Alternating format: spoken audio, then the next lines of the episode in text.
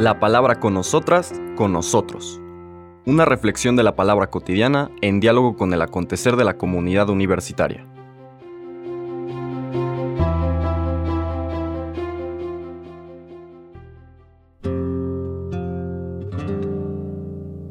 Hola, buenos días. Bienvenidas, bienvenidos a la palabra con nosotras, con nosotros. Hoy martes 30 de enero de la cuarta semana del tiempo ordinario. Seguimos el recorrido del, capítulo quinto de Marcos. Es otra escena extensa, compleja, muy rica en mensaje. Son los versículos del 21 al 43 y precisamente por su extensión quisiera iniciar como ayer leyéndola.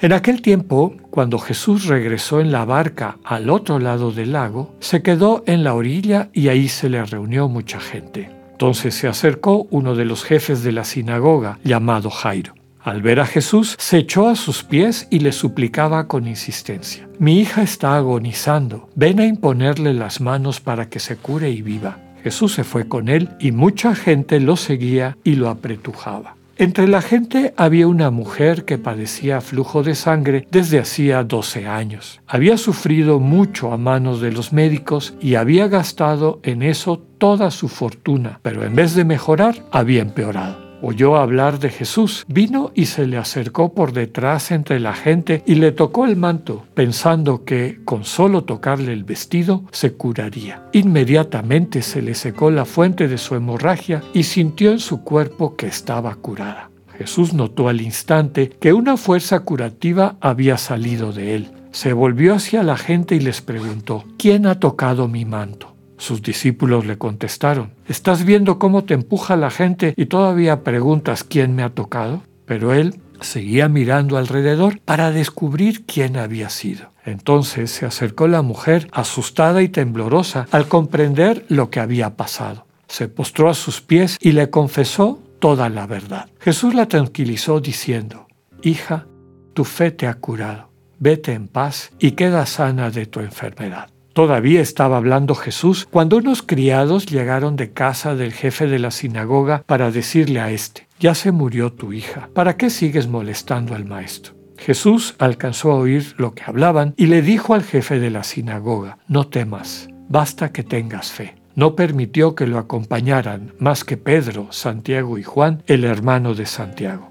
Al llegar a la casa del jefe de la sinagoga, vio Jesús el alboroto de la gente y oyó los llantos y los alaridos que daban. Entró y les dijo, ¿qué significa tanto llanto y alboroto? La niña no está muerta, está dormida. Y se reían de él. Entonces Jesús echó fuera a la gente y con los padres de la niña y sus acompañantes entró a donde estaba la niña. La tomó de la mano y le dijo, Talita cum, que significa, Óyeme niña, levántate. La niña, que tenía 12 años, se levantó inmediatamente y se puso a caminar. Todos se quedaron asombrados. Jesús les ordenó severamente que no lo dijeran a nadie y les mandó que le dieran de comer a la niña. Palabra del Señor.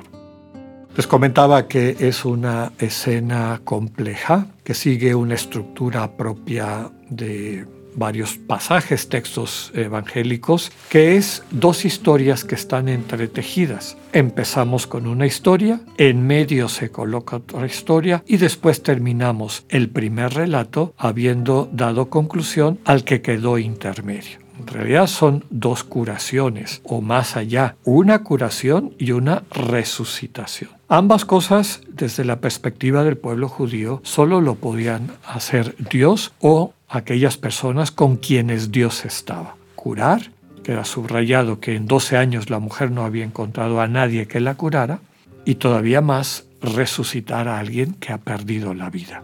Entonces, ese es el contexto y eso es algo que está tratando de subrayar todo el texto. Segundo elemento importante, aquí hay dos personas que en la búsqueda de un cambio de vida rompen las convenciones sociales de la época, podríamos decir sociales religiosas de la época. Nos dice Marcos que quien se acerca a Jesús, el padre de la niña moribunda, es un jefe de la sinagoga. Escuchamos su nombre, se llama Jairo. Rompe la convención porque recordemos que en los capítulos anteriores el liderazgo de la sinagoga de Cafarnaum había eh, tomado distancia de Jesús, no creían en él. Este hombre en su necesidad, en su desesperación, pero sobre todo en la confianza que su corazón ha ido abrigando en Jesús, se acerca a él y rompe otra convención porque se arroja a los pies de Jesús. Esto no lo haría un judío observante, ¿no? Digamos que en Jesús ve algo más que meramente un rabí. Y le dice, ven a imponerle las manos para que mi hija se cure y viva. Entonces, alguien que rompe estas convenciones. La mujer que es introducida en este relato intermedio, también rompe las convenciones. Dice que padecía un flujo de sangre desde hacía 12 años, tenía esta hemorragia. Recordemos que para el pueblo de Israel la sangre, que era el centro de la vida, no se podía comer, si alguien la tocaba quedaba impuro y por lo tanto podríamos decir que esta mujer estaba permanentemente impura y eso significaba que tenía que mantenerse alejada del contacto con el resto de la sociedad. Tocar a una persona la dejaba impura y por lo tanto se esperaba y se dictaminaba que viviera así, aparte, apartada pues rompe eso y se mete en medio de una multitud, podríamos decir, dejando impuros e impuras sin que se dieran cuenta muchísimas gentes, incluyendo Jesús. Toca su manto y queda curada.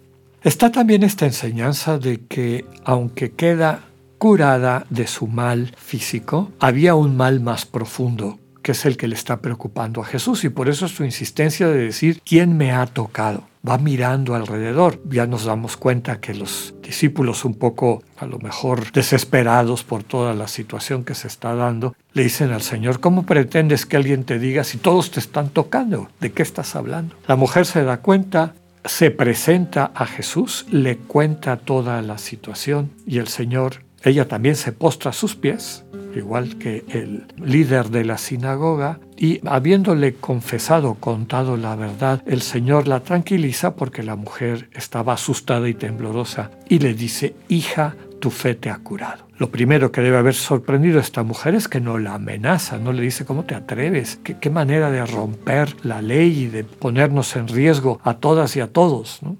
Hija, te dice hija con ese término cariñoso, tu fe te ha, te ha curado. Tu confianza, tu confianza en mí te ha curado. Y ese es el mensaje central de todo el relato. Quien se acerca a Jesús es curado, el Señor le envía en paz, le sana de su enfermedad, que también implica el ser capacitado, capacitada para hacer, eh, hacerse cargo de su lugar en la sociedad, en la vida. Después volvemos al primer relato de la niña, pues ya vemos que es curada, etc. el resto de la gente siente que no tiene remedio hasta que ya se dicen que ya está muerta. Tratan de impedir que Jesús llegue, pero el Señor no les hace caso y aunque se ríen de él, se lleva a los familiares cercanos, los padres de la niña y sus acompañantes, y la resucita. Nuevamente es la fe en el Señor, la confianza que tienen en el Señor, que pesa más que lo que toda la gente, toda la multitud le está diciendo a esos padres. Ya tiren la toalla, la niña ya está muerta, esto no tiene salvación.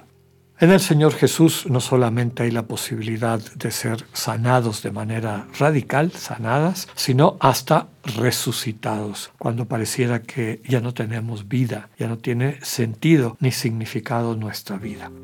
Otra cosa que llama la atención son los 12. 12 años estuvo la mujer tratando de sanarse y no pasó nada. 12 años tiene la niña, que ya está muerta. Algunos autores dicen esos 12 significan las 12 tribus de Israel. Este Israel antiguo ya no tiene esperanza. En Jesús va a haber un nuevo Israel y recordemos que también es el sentido de que nombre a los doce, que después conocemos como apóstoles. Aquí el mensaje es que en Jesús y en la fe en Jesús podemos encontrar una vida renovada, podemos volver a nacer. Que tengan un buen día, Dios con ustedes.